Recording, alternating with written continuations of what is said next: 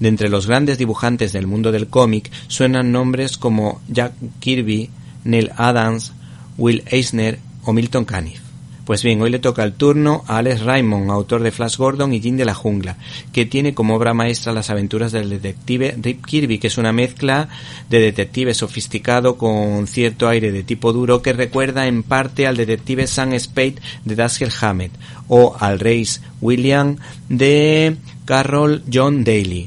El personaje fue creado justo después de que Alex Raymond se licenciara tras haber participado en la Segunda Guerra Mundial, y su obra influyó en dos generaciones de artistas.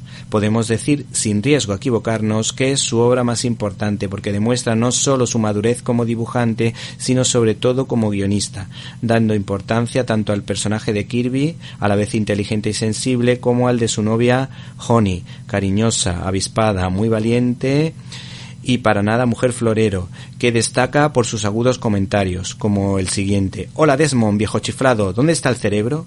Entre las claves de su dibujo destaca el magistral uso del blanco y negro y su capacidad para utilizar muy bien el tono de grises. Sus aventuras son súper interesantes y sus tramas podrían servir para hacer más de una película. Se trata de un héroe que recurre a la ciencia para resolver sus casos.